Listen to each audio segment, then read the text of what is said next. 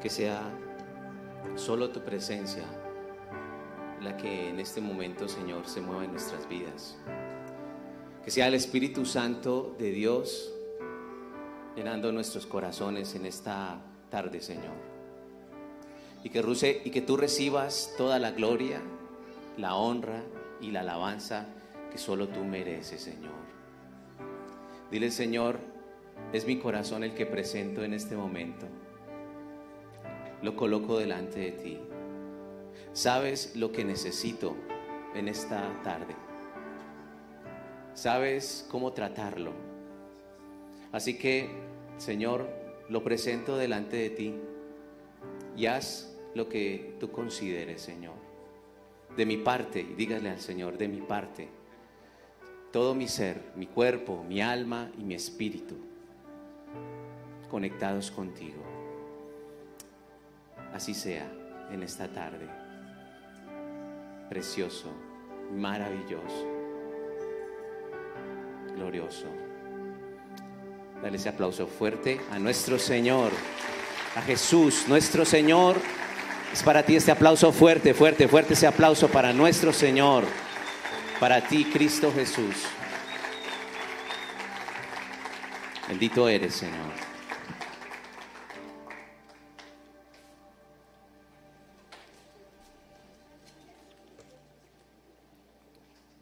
Bueno, muy buenas tardes, ¿cómo están todos? Sean bienvenidos, estamos en casa. ¿Cómo están? ¿Bien? ¿Sí? Bueno, antes de comenzar, me gustaría eh, simplemente con tu mano levantada saber qué persona viene por primera vez. Solamente tienes que levantar tu mano. ¿Quiénes por aquí vienen por primera vez? Bienvenidos, bienvenidas, sí, bienvenidas a este lugar. Por acá también, bienvenidas, esta es su casa, nos encanta que estén con nosotros. ¿Y por acá? ¿Alguien más? Ok, démosle un aplauso al Señor por la vida de las personas que nos acompañan hoy. Muchas gracias por estar aquí y acompañarnos. Bien, em, bueno, vamos a ir directamente a la Biblia, vamos a ir al Antiguo Testamento, al segundo libro de Reyes, capítulo 5. Segundo libro de Reyes, capítulo 5.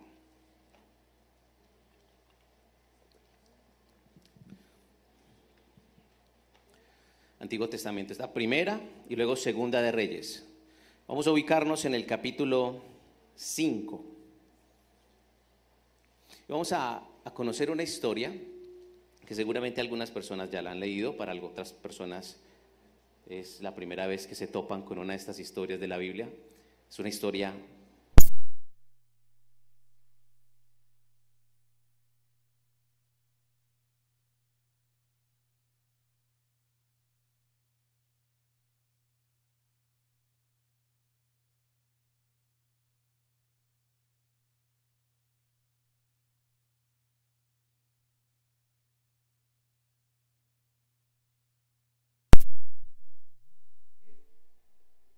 historia muestra que Naamán fue un hombre que obtuvo muchas victorias a nivel militar, exitoso. Eh, tenía buena estima de parte del rey, del rey de Siria. Era, era un hombre, digamos, de buen nombre, eh, como se dice, de buena reputación, con todos los créditos y con todos los éxitos en su carrera militar. Pero la Biblia dice que era un hombre que sufría una enfermedad bastante difícil de manejar en ese tiempo. Y era la lepra, era un hombre leproso. Pero hay varias cosas de la vida de Naamán que me gustaría que nosotros pudiéramos analizarlas a la luz de la escritura, porque creo que hay cosas que son muy relevantes. Básicamente, en este mensaje que está aquí hay un mensaje de fe, pero también hay, hay un mensaje de determinación que la fe necesita determinación para hacer las cosas. Así que vamos a ubicarnos en 2 de Reyes capítulo 5, a partir del versículo 1. Dice, Naamán, general del ejército de, del rey de Siria, como dice, era varón grande delante de su señor, o sea, el rey, y lo tenía en alta estima, porque por medio de él había dado Jehová salvación a Siria este Era este hombre valeroso en extremo, pero ¿qué? Pero leproso. Y como está escrito, mm, pareciera que el autor no solamente realza la valentía de Naamán, sino que también realza como esa parte complicada. Dice, a mí me parece, me llama la atención, dice, este era hombre valeroso en extremo, pero leproso. Entonces uno dice, ¿qué es lo que, digamos, a qué más debemos hacerle énfasis? ¿A su valentía o a la lepra? Pero ese pero es como si fuera algo tan determinante que tratara de apagar o de opacar un poco la, valentía de la cual habla la Biblia acerca de, de. Así que Naamán, según la historia, era el rey del ejército de Siria, un hombre con una carrera militar impecable, un hombre que tenía eh, dinero, tenía fama, reputación, estaba en lo más alto de la sociedad en Siria. Para acabar de usar tenía al rey en el bolsillo, porque el rey lo tenía en estima y por supuesto eh, comandaba toda la estrategia militar y obtenía victorias y por supuesto pues su jefe directo, el rey, lo tenía en gran estima. Es más, este Naamán, la tradición judía, dice que fue el hombre que mató con su flecha a uno de los reyes más perversos de Israel llamado Acab. Eh, la Biblia no dice que haya sido Naamán, ¿cierto? Pero la tradición judía dice que fue precisamente Naamán el que mató a Acab, que fue un rey perverso, fue un rey mm, de los peores que hubo.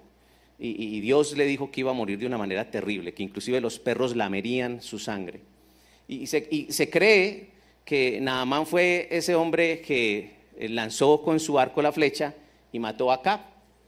Y fue una de las, digamos, victorias que tuvo Siria. Dios usó a Siria para, para también juzgar el pecado de su pueblo. Pero dice la Biblia que era un hombre valeroso en extremo, pero tenía una enfermedad muy grave, y era la lepra. Y la lepra de aquel tiempo no es la lepra que conocemos hoy, que creo que hoy se llama la enfermedad de Hansen, creo que es. Y hace poquito hubo un reportaje en, una, en un canal aquí en, Colombia, hablando acerca de la lepra, de Cartagena, unos casos de lepra que se están levantando nuevos, y mostraban la vida de estas dos personas y la verdad... Eh, reincidentes, o sea, se sanaban pero volvían y, se abrían sus heridas y contaban la historia y el día a día de ellos era algo bastante difícil. Pues bien, esta lepra que tenía eh, Naamán era esa lepra antigua de la cual habla el Antiguo Testamento y también el Nuevo Testamento. Y, esa lepra comenzaba con unas pequeñas manchas rojas, pequeñas manchas rojas, que luego se convertían en unas manchas más grandes, blancas, brillantes, escamosas. Eh, generalmente las personas que padecían esta enfermedad eran personas que eran desechadas de la sociedad, los hacían a un lado, podría ser el que sea, pero básicamente eran personas repudiadas, se consideraba una maldición, más, se iba hasta más allá y se hablaba de que eran personas pecadoras y que la lepra era una forma de establecer un juicio sobre el pecado de ellos pero digamos socialmente era una enfermedad bastante difícil, bastante difícil, que todo el mundo señalaba. Pero cuando tenías lepra, no solamente se te caía el pelo, sino que también se comenzaban a, eh, las encías comenzaban a, colocarse pequeñas y, los dientes no podían ser sujetados por ellas, se encogían las encías, eh, cuando la lepra tomaba tu cara, generalmente se empezaba perdiendo la nariz, luego podías perder parte de tus orejas, eh, pues, prácticamente acababa con todo, con todo tu cuerpo y morías de una manera lenta, es una enfermedad que te mata lentamente, lentamente. Así que imagínense eh, para ti levantarte todos los días, mirarte al espejo y ver que tienes una herida que no se cura. Eso es algo bastante, bastante duro, ¿no? Es una cosa muy difícil. A uno le puede dar cualquier enfermedad, una infección y bueno, puedes pasar en el baño eh, una temporada, ¿cierto? Eh, puedes pasar con mareos, dolores de cabeza y bueno, vaya y venga, pero este es un recordatorio de que estás enfermo y que cada día estás peor. Y Naamán, aunque era un hombre valeroso y un hombre de renombre, tenía una enfermedad bastante difícil. Eso es lo que dice la escritura. Pero la figura de Naamán representa, creo que en la vida, aquellas personas que lo tienen todo, pero a la vez no tienen nada. Póngase a pensar, lo tengo todo, pero a la vez no, no tengo nada. O, o, o, ese, o es esa, esa, esa imagen de tener una carrera profesionalmente exitosa, pero en una condición miserable. O, como decimos nosotros popularmente, es que nos falta el centavo para el peso. O sea, lo tengo todo, pero, pero la felicidad no es completa. O sea, siempre hay algo, digamos, que nos hace pensar por qué las cosas no pueden ser mejor. O sea, me falta esto para poder llegar al punto al que quiero llegar. Bueno, él siempre estaba por debajo, le faltaba el centavo para el peso. Eso es, lo que representa Naamán, pero sin embargo, me parece que la figura de Naamán, la, la Biblia la, ilustra muy bien en Eclesiastés capítulo 6, en el versículo 2, cuando dice, el hombre, dice, cuando habla del hombre, dice, Naamán es como aquel hombre al cual Dios da riquezas, bienes y honra, y nada le falta.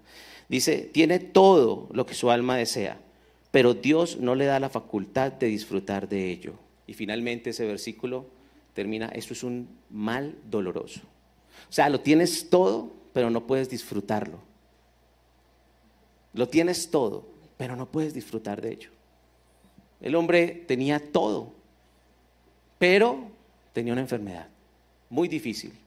Era como una especie de, toda esa gloria la pagas con un tributo muy pesado, muy pesado, y es la enfermedad. Pero según lo que dice la historia, Naamán contaba con, también con personas que estaban a su lado. Y aquí vamos a empezar a desarrollar bien, bien lo que dice el, capítulo. Dice la Biblia que en una de esas incursiones militares hacia, hacia Israel, eh, tomaron a una mujer, a una joven mujer, digamos, la tomaron presa como rehén y la llevó a su casa para que se convirtiera en la esclava de su mujer. O sea, básicamente esta mujer se convirtió como en la persona que se encargaba de hacer eh, todas las tareas de aseo y, toda la gestión de, digamos, de limpieza y todo lo que se acostumbraba a hacer las esclavas en aquel tiempo. Era una, era una mujer que había sido tomada a la fuerza. Pero esa mujer tenía algo. Era una mujer que tenía vida espiritual, era una mujer que tenía fe. Y precisamente fue esa mujer la que salvó la vida de un general. O sea, fue una esclava, literalmente una esclava, una joven esclava, humilde, del estrato socioeconómico más bajo y quizás para algunas personas insignificante, la que salvó la vida de un general de esta talla. Y de eso es de lo que precisamente habla el versículo 3. Mira lo que dice el versículo 3. Está hablando precisamente la esposa de Naamán con esta mujer y dice, si rogase mi Señor al profeta que está en Samaria, dice, él lo sanaría de su lepra. Porque esta mujer empieza a hablar con la esposa de Naamán y dice, es que hay un hombre llamado Eliseo. Y ese hombre es un hombre poderoso, es profeta. Si tu esposo fuera donde ese hombre, él quedaría sano. Él lo haría. Y parece ser que en una situación desesperante, porque si alguien tenía que conocer el drama de la vida de Naamán era su esposa, Naamán se entera de esto. Se entera precisamente de la, digamos, de, los comentarios de esta, de esta esclava y la Biblia cuenta que Naamán va a hablar con el rey y va a contarle lo que dice esta mujer. Seguramente buscando apoyo, buscando respaldo, buscando algún tipo de ayuda. Y eso es precisamente lo que, lo que nos cuenta la escritura. Sin embargo, hay cosas que me llaman la atención, que uno cuando lee pasa de largo. Y es, ¿por qué una mujer que ha sido raptada, prácticamente secuestrada, está deseándole el bien a quienes la captaron? Porque eso es lo que pasa ahí. En el versículo 13 se deja muy claro que esta mujer fue tomada a la fuerza, fue llevada a la fuerza, salió de su país a otro país a la fuerza como esclava, ve una situación bastante difícil que está viviendo la persona que la tomó y es una persona que está todavía dando ideas para procurar la sanidad de su secuestrador. Pero la Biblia habla de que esta mujer era una mujer piadosa, era una mujer de Dios, y llama la atención. Eso me hace recordar las palabras de Jesús en el Evangelio, cuando él dice, bendigan a quienes qué, a quienes le maldicen, dice, y no paguen mal a nadie. Dice, venzan con el bien el mal. Qué tremendo. Esa mujer podría decir en su corazón humanamente, no, pues ojalá se le caiga todo, ¿cierto? Que se le dañe la cara y todo, que se le caiga todo, todo, todo. Y seguramente algunos diríamos, sí, es que es muy malo. Los, te secuestró y para Carlos estar, te llevó a otro país, te sacó de tu familia, ya no estás con tus hijos, con tus esposos, dejaste tu tierra y, y tú estás implorando por la salud de él. ¿Qué diferencia marca en nuestras vidas cuando, cuando uno está enfocado en nuestro, en nuestro Señor? Es como una contención a la naturaleza humana, porque la naturaleza humana que seguramente reacciona de una manera diferente. Por eso Jesús tiene que decir, miren, bendigan a los que los maldicen. Porque la naturaleza humana, cuando tú recibes una maldición, una mala palabra, un maltrato, es pagar con la misma moneda. Esa es la naturaleza humana. Y Jesús dice, mm, vamos en contra de eso. Porque tienes razón, tienes cerebro, tienes el Espíritu Santo para no dejarte llevar por esos impulsos. Y esta mujer está deseando el bien, en este caso de Naamán. Sin embargo, si uno mira lo que hace esta mujer en aquella casa, es una labor de, de servicio, es como una especie de, de misionera involuntaria. Es una mujer que está en otro país siendo misionera, no porque quiso ir allá, sino que de manera involuntaria está en ese lugar, pero no ha olvidado que donde ella esté va a marcar diferencia. Es una mujer que sabe que quizás no está en el lugar donde ella quisiera estar, pero está haciendo la labor a la cual Dios la llamó. Está haciendo luz. Es una mujer que está haciendo que el carácter de Jesús se refleje en su vida. Y, si ella le preguntara al Señor cuáles eran sus planes cuando fue secuestrada, seguramente conociendo el desenlace de toda la historia entendería por qué fue ella la que fue tomada, por qué fue ella la que pasó de un país a otro y por qué paró en la casa de ese general. Es porque Dios ya veía el cuadro completo de todo lo que se iba a desencadenar y usó la vida de esa mujer como una esclava para salvar un general de renombre. Tremendo, ¿no? Eso es lo que nos muestra la escritura. Sin embargo, cuando estas palabras llegan a, oídos de Naamán, que esta mujer está diciendo esto, que hay un hombre, hay un profeta, entonces él va delante del rey. Miren lo que dice el versículo 4. Vamos a, estar ahí en el versículo, versículo 4. Dice, entrando Naamán a su señor, o sea, el rey, le relató diciendo, así y así ha dicho una muchacha que es de la tierra de Israel. Versículo 5. Y le dijo el rey de Siria, anda, ve, y yo enviaré cartas al rey de Israel. Salió pues él, o sea, Naamán, llevando consigo diez talentos de plata y seis mil piezas de oro y diez mudas de vestidos y tomó también cartas para el rey de Israel que decían así, cuando lleguen a ti estas cartas, sabe por ellas que yo, eh, que yo envío a ti mi siervo Naamán para que los sanes de su lepra. O sea, se activó una operación. Se activó una operación. Uno lee la escritura y en la escritura uno ve la historia de hombres que están llevados y mujeres que están mal. Que como se dice popularmente, estamos en la inmunda, ¿sí o no? Pero aunque uno siempre esté en la inmunda, siempre hay alguien poderoso y de influencia en nuestro entorno, que a veces no lo vemos. Siempre hay reyes y personas poderosas de influencia en nuestro entorno. Y Naamán era un hombre poderoso, pero su influencia no le era suficiente para, hacer, para sanarse. Tenía todo el dinero del mundo, pero no le servía para nada. Había algo que superaba, digamos, sus éxitos, su poder. Era una enfermedad. Y seguramente ese hombre, ¿qué cosas no había hecho para poder ser sano? En una sociedad idólatra, donde adoraban muchísimos dioses, uno de ellos se llamaba Rimón, que adoraban en el templo.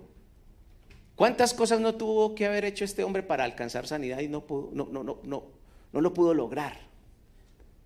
Sin embargo, la escritura, la escritura nos dice que inmediatamente habló con el rey, se activó un operativo. Y ese operativo él empaca prácticamente un tesoro. Algunos comentaristas dicen que más o menos lo que él llevaba allí era casi un 1.2 millones de dólares llevaba él. Lo llevaba para esa, digamos, esa misión. Era una misión, prácticamente creería que sería como el último recurso. Era la última. Y este hombre se va allá. Y precisamente va a ir a buscar. Y la, y la cantidad de cosas que lleva y el tesoro que lleva muestra que es un hombre que está dispuesto a entregarlo todo por obtener salud. Yo creo que todos aquí en algún momento de nuestras vidas nos hemos sentido enfermos y hemos tenido esa sensación de que uno enfermo no sirve para nada. ¿Sí o no?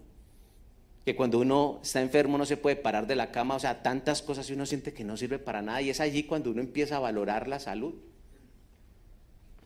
Y a veces somos tan descarados que en algún momento de nuestra vida quisiéramos enfermarnos para ver si algunas personas nos paran bolas y, no, y, como que no valoramos lo que es la salud, que es realmente un regalo de Dios. Este hombre lo tiene todo, pero la está pasando muy mal. Inclusive seguramente le da vergüenza colocar su rostro en sociedad. Se tiene que tapar. Claro, esa era parte del protocolo de aquellos tiempos. La está pasando muy mal.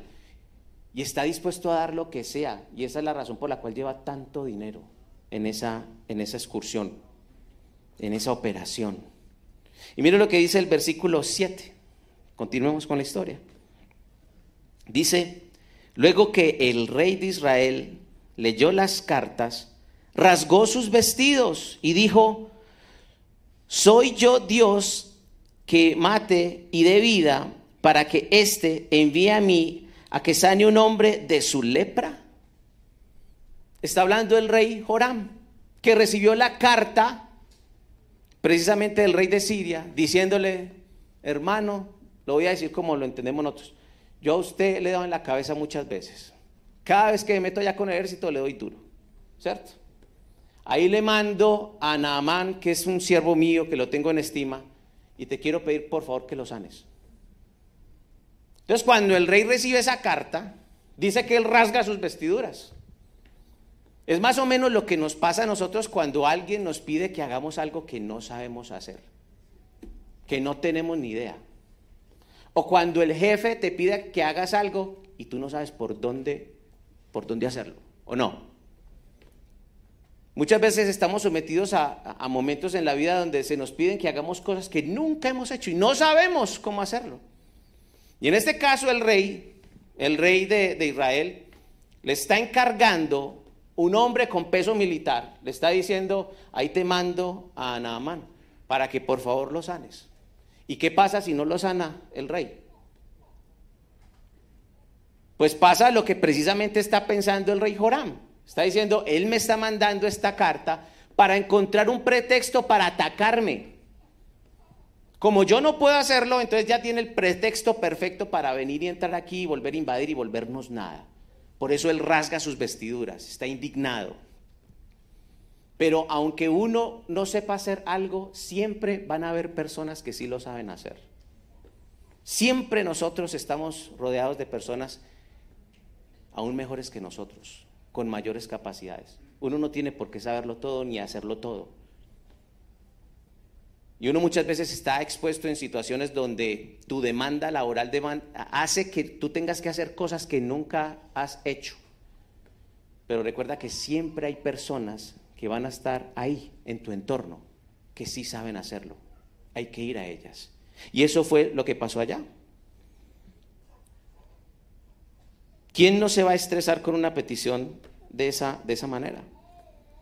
Dice el versículo 9. Sigue contando la historia. Y vino Naamán con sus caballos y con su carro y se paró a las puertas de la casa de Eliseo. Entonces Eliseo le envió un mensajero diciendo, ve y lávate siete veces en el Jordán y tu carne se te restaurará y serás qué? Y serás limpio, serás sano. O sea que después de que el rey Joram rasgara sus vestiduras, Eliseo se entera y dice, pero eh, me perdieron de vista, ¿acaso no hay profeta en Israel? Tráigalo acá. Y él va, y Naaman va a donde Eliseo. Llega a ese lugar, llega con sus caballos, dice el versículo 9, llega con sus caballos, con sus carros, se para delante de la puerta de Eliseo. Y para acabar de ajustar, Eliseo no sale, sino que manda a quién? A su mensajero, a su prácticamente su discípulo, al segundo. Y uno diría, hombre, es el ejército, es el, es el comandante del ejército de Siria. Es la persona más importante. Es la persona responsable de todas nuestras derrotas. Es una persona de renombre. ¿Cómo le vamos a hacer ese desplante? Capaz que, es, capaz que viene este hombre y nos mata a nosotros también. Pero Eliseo está claro, está enfocado, está tranquilo. Sabe que llega Naamán, conoce el problema de Naamán, está ahí con su siervo, con su discípulo, y le dice, ve y dile que vaya al Jordán y se lave siete veces. Uno diría, hombre, es una falta de cortesía o no. No es una falta de cortesía. Es una falta de cortesía que llegue una persona que es importante, que llegue a tu casa, que es importante y tú no salgas y te quedas por allá atrás haciendo lo que estás haciendo. No salgas por lo menos a saludar. Uno diría, es una falta de cortesía. Y Naamán sintió la falta de cortesía y su ego se estremeció. Su ego se estremeció. Sin embargo, el problema de Naamán era tan grande que a mí me sorprende la respuesta del profeta.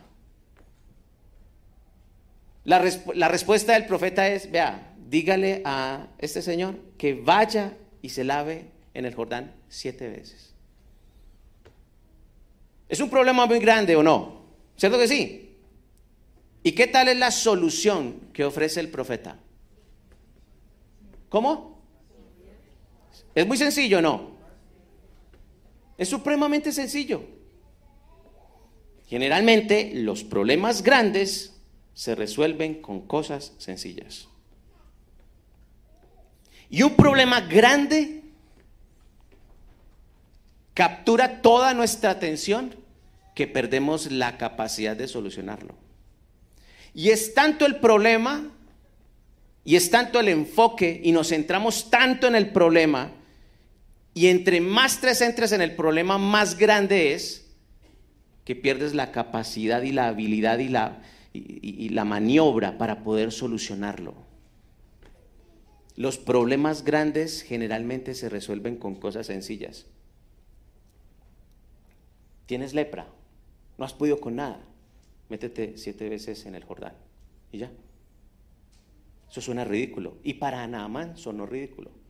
Pero esto me hizo acordar alguna vez en la universidad, no recuerdo en qué materia nos contaron acerca de, nos cortaron acerca de lo que pasó en la NASA, cuando comenzaron a enviar a los, a los astronautas al espacio y empezó esa carrera eh, espacial.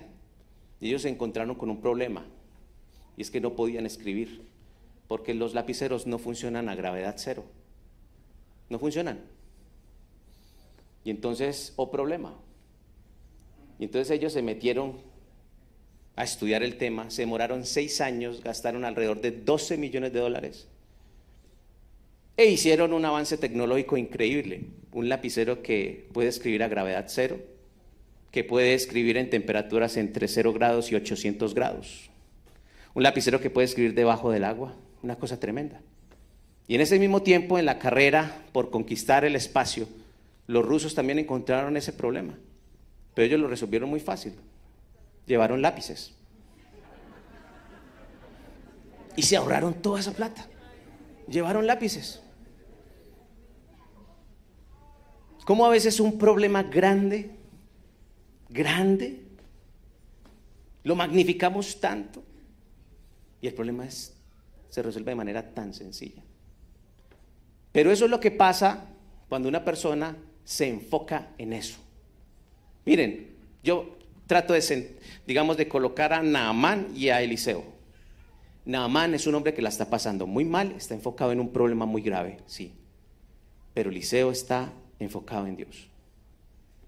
Cuando estemos en una dificultad grande, no nos enfoquemos en el problema, enfoquémonos en quién? En el Señor.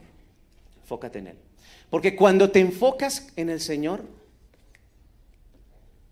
vas, te vas dando cuenta de que tus problemas son así de chiquitos. Para el Señor el problema de Naamán se solucionaba muy fácil. Siete chapuzones en el Jordán. Por supuesto que para, para, para Naamán eso fue algo bastante difícil. Para, para Naamán no fue fácil. Y Naamán tuvo que, así, tuvo que enfrentarse a algo. Primero, cuando él recibió este mensaje de, su, de Jesse, que era su, su discípulo, prácticamente él está confiando en alguien que no conoce, no conoce a Naamán, no conoce a su mensajero. Y para acabar de usar como lo dice la escritura, de alguna manera tuvo que someter su razón a Dios. Tuvo que hacerlo. Tuvo que someter su razón a Dios. Y es porque recuerden que nuestra vida, como dice la escritura, tiene que ser una vida de fe. Una vida de fe.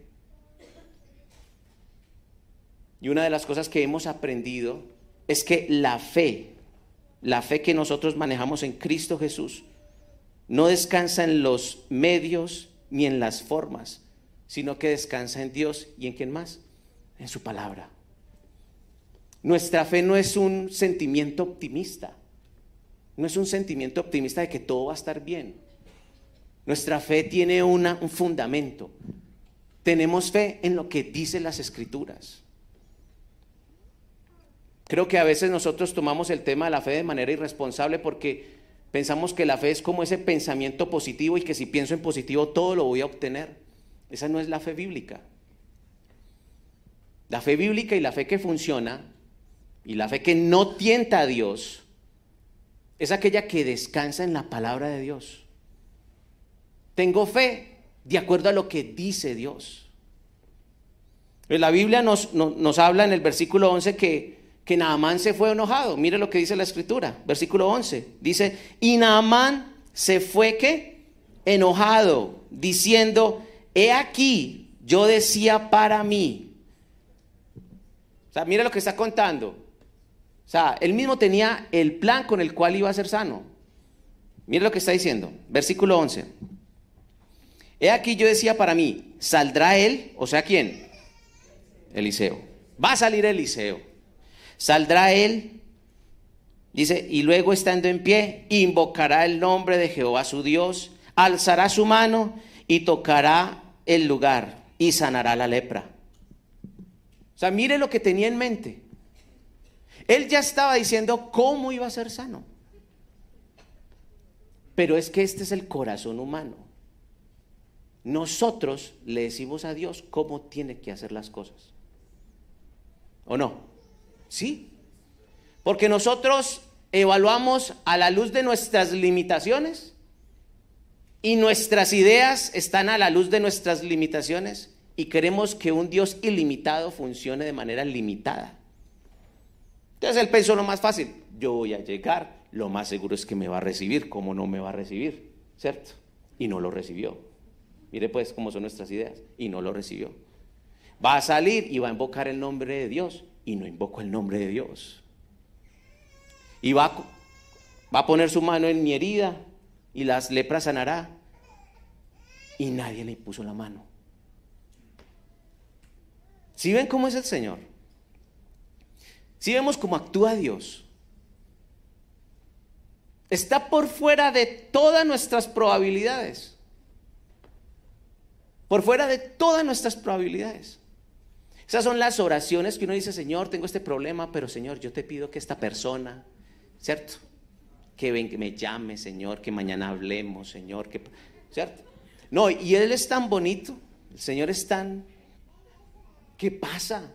Y vienes, hay veces no pasa, pero no quiere decir que eso, no quiere decir que Dios no haya escuchado, sino que tiene otro modo, tiene otra manera, como lo dice la Escritura, ¿cierto?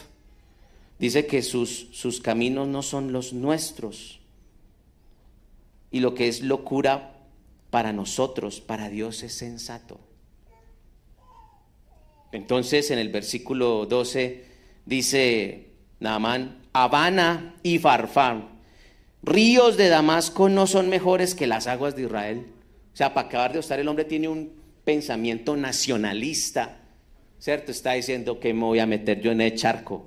¿Cierto? Habana y Farfar, ¿cierto? No son mejores ríos, o sea, prácticamente también desprecia la tierra. Y claro, es que él, ha tomado cautiva, ha colocado su espada allí. Y me dice este que ni siquiera sale, no lo conozco, y viene un criado, yo un general hablando con un criado, que yo tengo que hacer eso. Claro, tuvo que someter su mente, su razón, a lo que Dios decía. Aunque en aquel instante seguramente él no sabía que era Dios el que estaba hablando directamente a través de, Eliseo. Por eso para él era una locura, era una locura.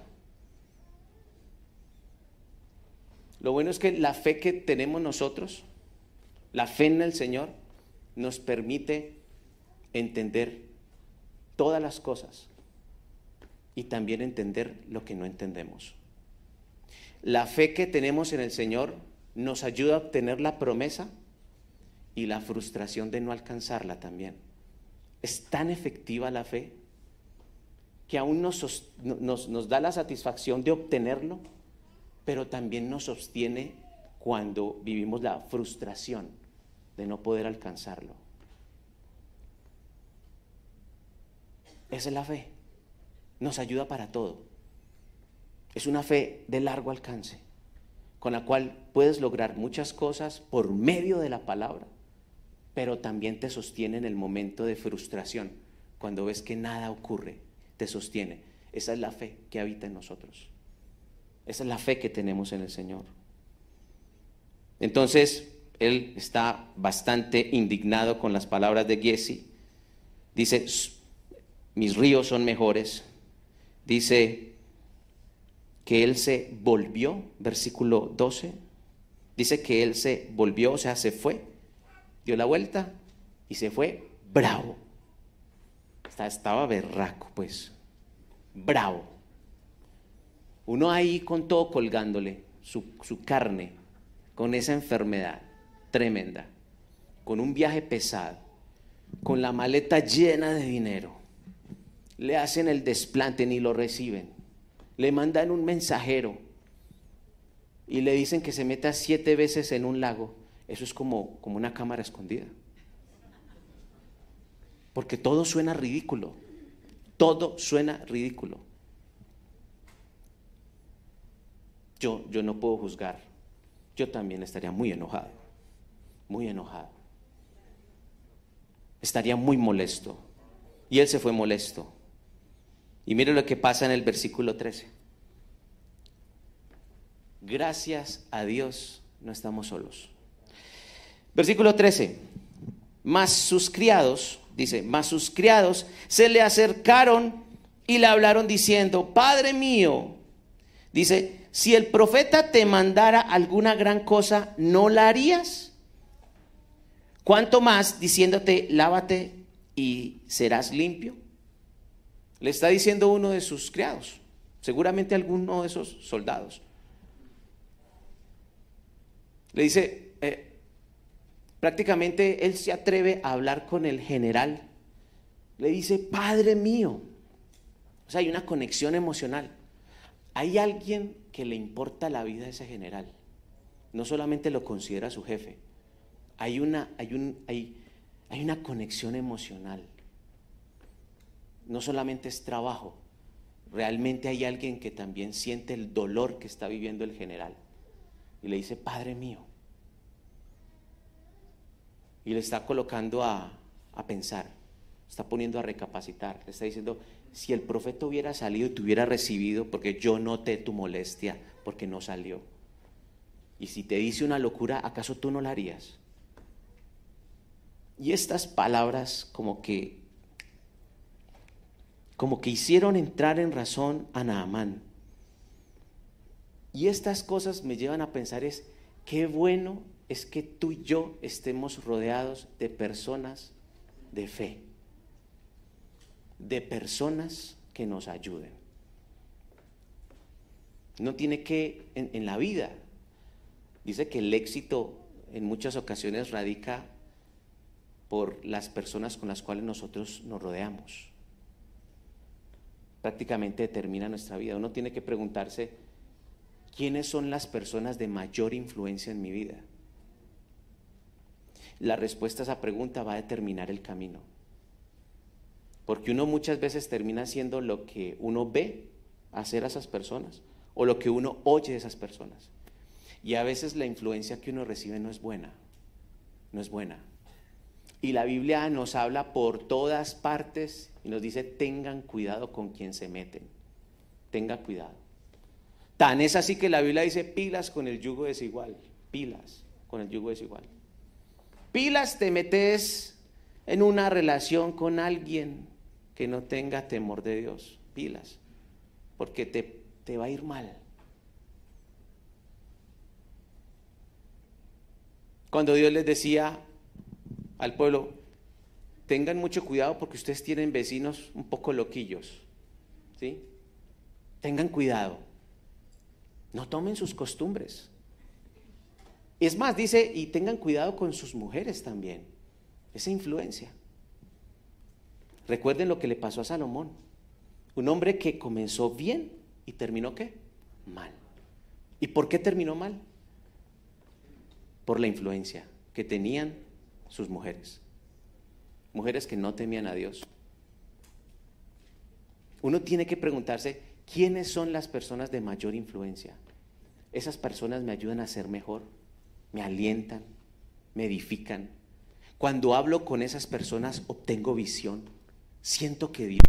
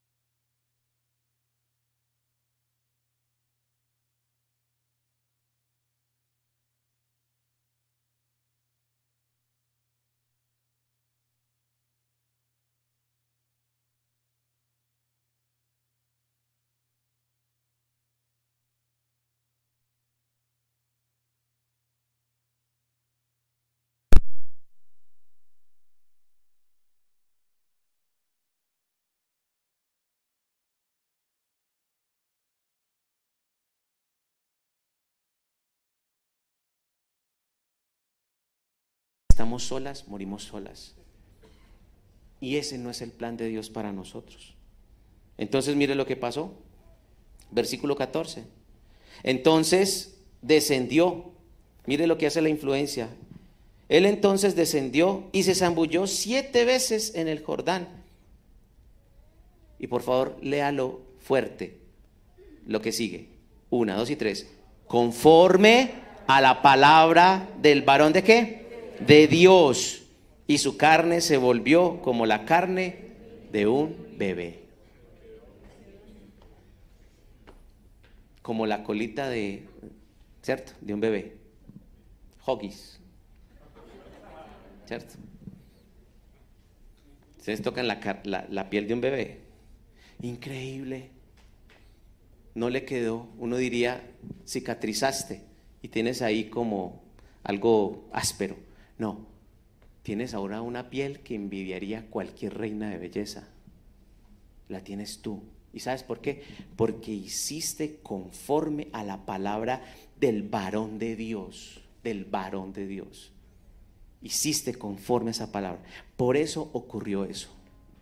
Si tú solamente te llenaras de optimismo, si te metes en las aguas simplemente con un pensamiento positivo, tu carne se convertiría en la piel de un bebé. No. Porque las cosas funcionan cuando van en la dirección de la palabra de Dios. Y si él se hubiese zambullido seis veces y hubiese salido de aquel río, estuvo muy cerca, pero no lo hubiese logrado. Y si en vez de siete hubiese sido ocho, aquí podemos suponer muchas cosas. Pero con el Señor lo que hay que hacer es obedecer. Yo por eso digo, sumerjámonos en las aguas, sumerjámonos en las aguas. Señor, tu manera, no la mía. Señor, me enfoco tanto en el problemón y pierdo de vista, te pierdo de vista a ti. Para ti es tan fácil, para mí también debería serlo.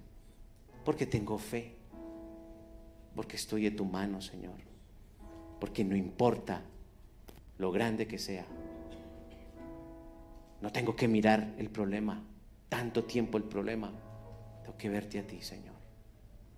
Tengo que verte a ti. Actuar conforme a tu palabra, Señor. Vamos a orar. Vamos a ponernos en pie. Vamos a orar. Para decirte, Señor,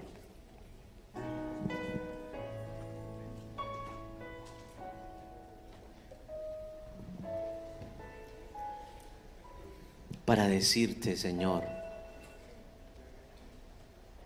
que tú siempre tienes la razón, siempre. Que nosotros tenemos nuestras mañas y nuestra manera, Señor. Y creo que tú la entiendes porque somos carne. Somos como como la niebla que está hoy y luego se desvanece. Que somos limitados.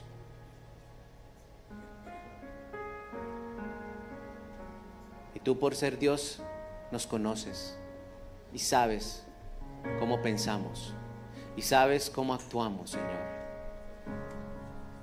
Y sabes que nuestro cerebro, nuestro cerebro suele centrarse más en los problemas que en las soluciones.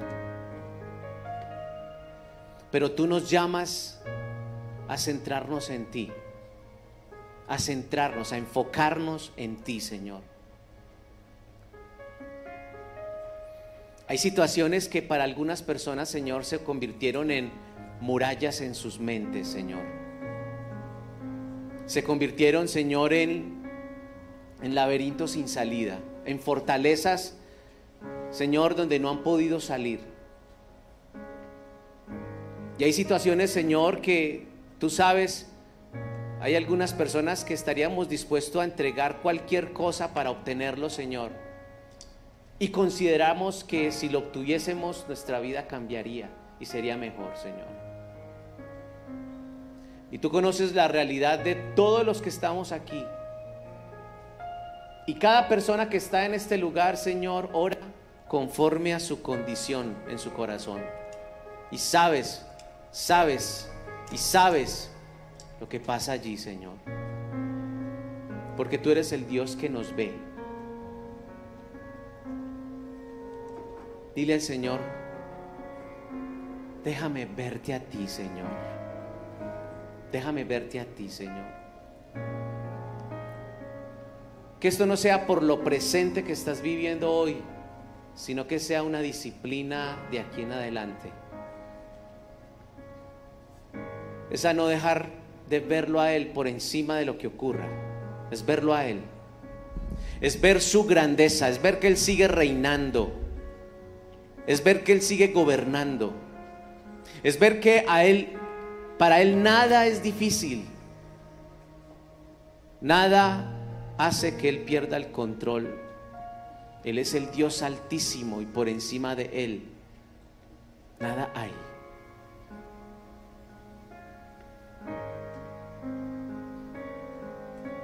Es el Dios que habita en nuestro corazón,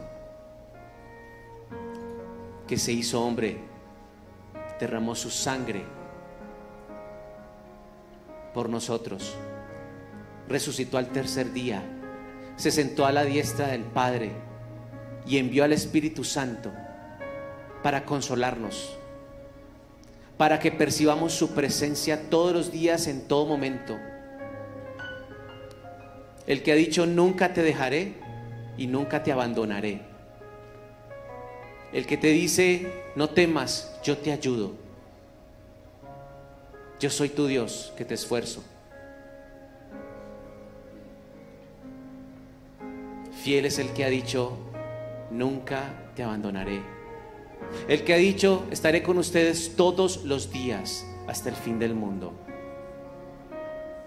El que tiene control de toda nuestra vida. Es Él, es Él, es Él. Es a Él a quien adoramos en este momento. Es a Él a quien adoramos. Y dejamos a un lado y nuestra mirada se enfoca en Él. Nuestra mirada se enfoca en Él. Dile, Señor, dame esta visión de verte reinando, de verte victorioso, de verte como poderoso gigante en mi vida. Dame esta visión, Señor. Porque tú echas fuera el temor. Porque tú echas fuera el temor, Señor porque tú derribas toda fortaleza que se ha establecido en nuestra mente, Señor, fruto de la angustia y de la incredulidad que se ha establecido aún en nuestros pensamientos y en nuestro corazón, Señor. Pero si solamente pudiésemos verte, Señor, reinando, reconociendo quién eres, entonces es la paz que sobrepasa todo entendimiento y que prometiste entregar, vendría sobre nosotros, Señor. La paz que produce tu presencia. Pero cuando te hemos perdido de vista, lo hemos perdido todo, Señor. Hoy no estamos orando para solucionar problemas, Señor. No. Porque para ti, Señor, es difícil. Hoy estamos orando, Señor, ¿sabes para qué? Para que todos los que estamos aquí, Señor, podamos verte. Para que todos los que estamos aquí tengamos esta experiencia contigo, Señor. Señor, tú sabes que hay personas que oran en este momento, Señor, y sienten que no pasa nada.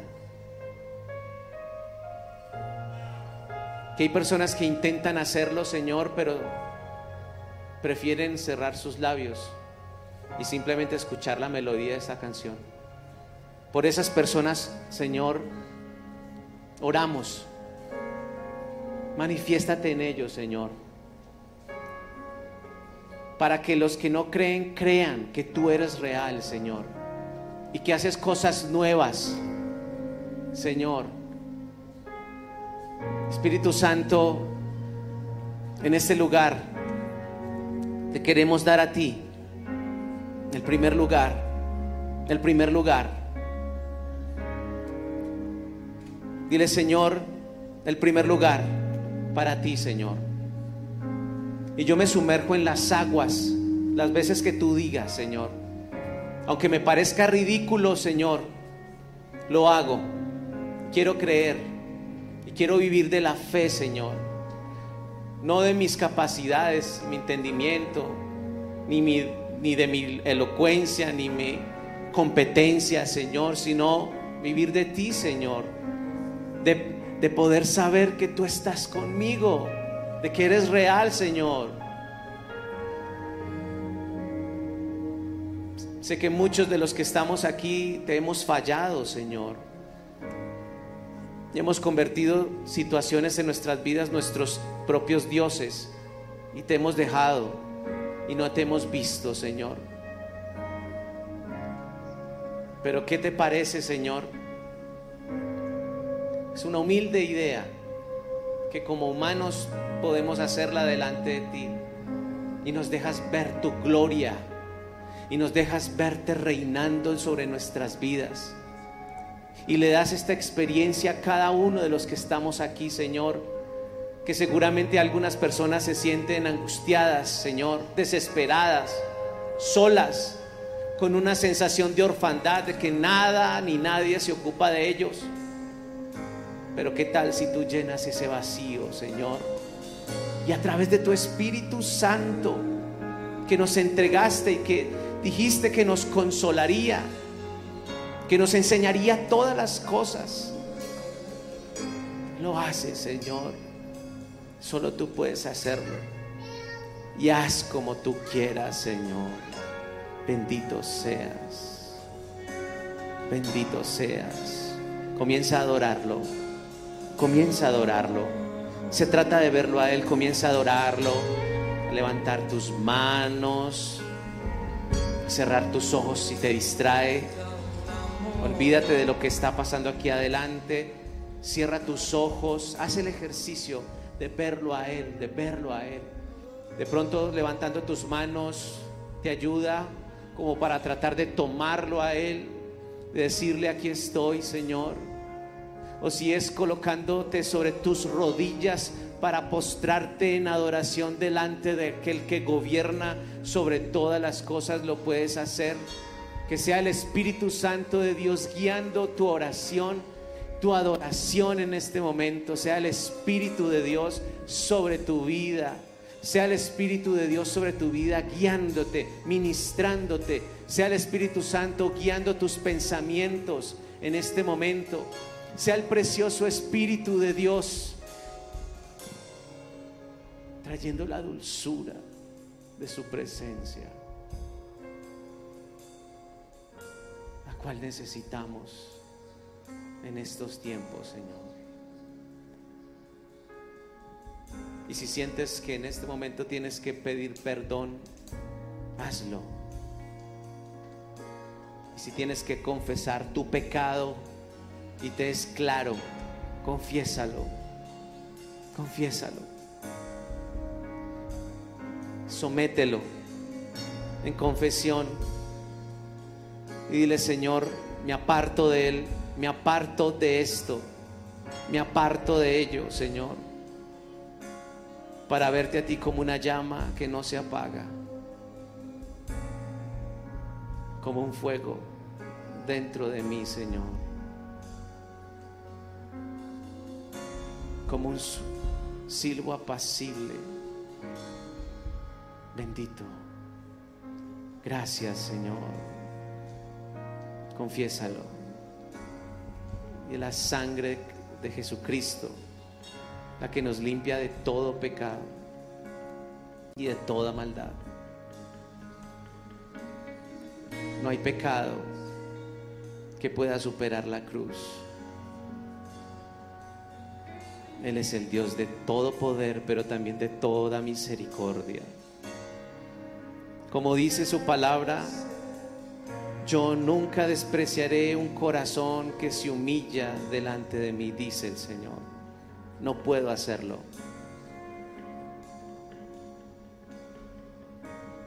Pero si ablandaras tu corazón y te humillares delante de mí, lo verás con tus ojos, dice el Señor. Si te humillas, si reconoces, si reconoces que has cometido, que has cometido un pecado que te ha alejado, y que de manera consciente lo has hecho, si te humillares, si lo reconoces en mi presencia, dice el Señor, entonces yo te limpiaré y verás mi poder sobre tu vida. Y cosas que ojo no vio, ni oído oyó, ni han pasado por tu mente, yo te mostraré, dice el Señor. Si volvieras a mis caminos, si volvieras a buscarme como lo hacías antes, si de mañana me buscares, si, mi si tu primer pensamiento fuese yo,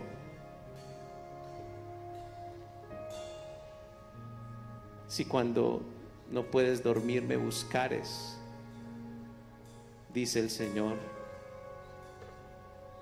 entonces yo me manifestaré en tu vida. De eso se trata. Yo te llamé para que estés conmigo. Te traje a este lugar. No fue un accidente. Utilicé a personas para traerte a este lugar, pero siempre en mi corazón quise revelarme a tu vida. Y para ti ha llegado el momento de que me conozcas y me sirvas y sepas que yo soy Dios, que no soy el mito y la ficción de lo que dicen afuera, que soy real, que soy real. Y en esta tarde he venido para que vengas delante de mí, para que reconozcas quién eres tú y quién soy yo, para llenarte de mi amor y de mi poder, para que veas cosas grandes y poderosas. Te lo digo, lo haré. Por mi nombre que lo haré. Por amor a mi nombre que lo haré. Porque tengo el poder y la capacidad de hacerlo. Porque eres mi hijo, eres mi hija y desde los confines de la tierra te traje para que sepas que soy el Todopoderoso. Bendito eres, Señor. Adóralo, adóralo, adóralo, adóralo. Santo. Gracias.